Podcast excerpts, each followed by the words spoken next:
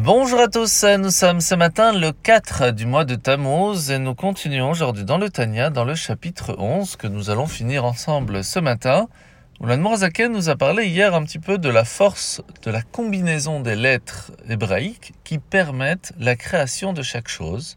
À partir de là, nous allons comprendre que puisque l'humain a été créé par la parole, que Dieu nous a insufflé la vie, la sagesse que nous avons, la compréhension humaine a une certaine limite, la limite des différentes lettres hébraïques.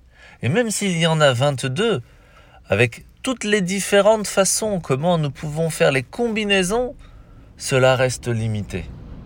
Ce qui nous amène donc à comprendre que la parole même de Dieu est déjà plus grande que la sagesse humaine. Alors imaginez la sagesse divine comment est-ce que cela est bien plus élevé? De là, nous pouvons comprendre quelle est la chance que nous avons d'étudier la Torah, cette euh, sagesse divine qu'il nous a transmise à travers les lettres hébraïques dans toutes ces combinaisons et qui nous permet de nous attacher un petit peu plus à la grandeur de Akadosh Baruch Alors la mitzvah de ce matin, nous allons commencer une nouvelle fois les 613 commandements, puisque hier, Baruch Hashem, nous avons pu finir le livre des mitzvot. Et bien sûr, Maïmonide, le Rambam, va nous donner en premier lieu quelles sont les règles établies pour nous dire qu'est-ce qui est appelé une mitzvah qui fait partie des 613 commandements et qu'est-ce qui ne l'est pas. Aujourd'hui, première base, eh bien, nous ne comptons pas dans les 613 commandements les mitzvot des chachamim, des sages. Cela est un ajout qui fera donc partie des sept qui sont après les 613 dans les 620, qui est comme vous le savez dans les 10 commandements, il y a 620 lettres.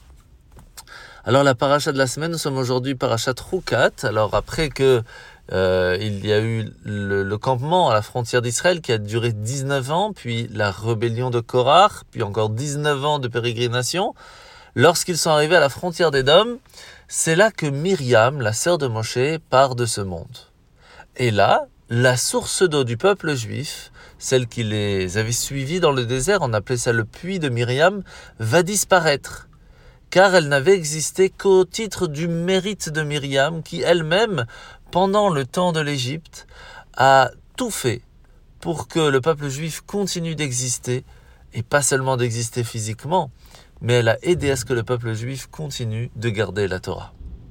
Par cela, elle a eu le mérite que pendant plus de 38 ans, cette source d'eau, comme la Torah, qui permet de faire que la nourriture puisse aller partout dans le corps et nous permet de vivre, la Torah nous permet à nous aussi aujourd'hui de pas seulement comprendre les choses et de rester dans la tête, mais de le faire partie et faire partout dans le corps cette Torah, cette connaissance pour pouvoir agir et ressentir les choses différemment.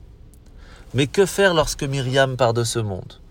Eh bien, la source d'eau va revenir grâce au mérite de Moshe. Qu'est-ce que cela nous apprend?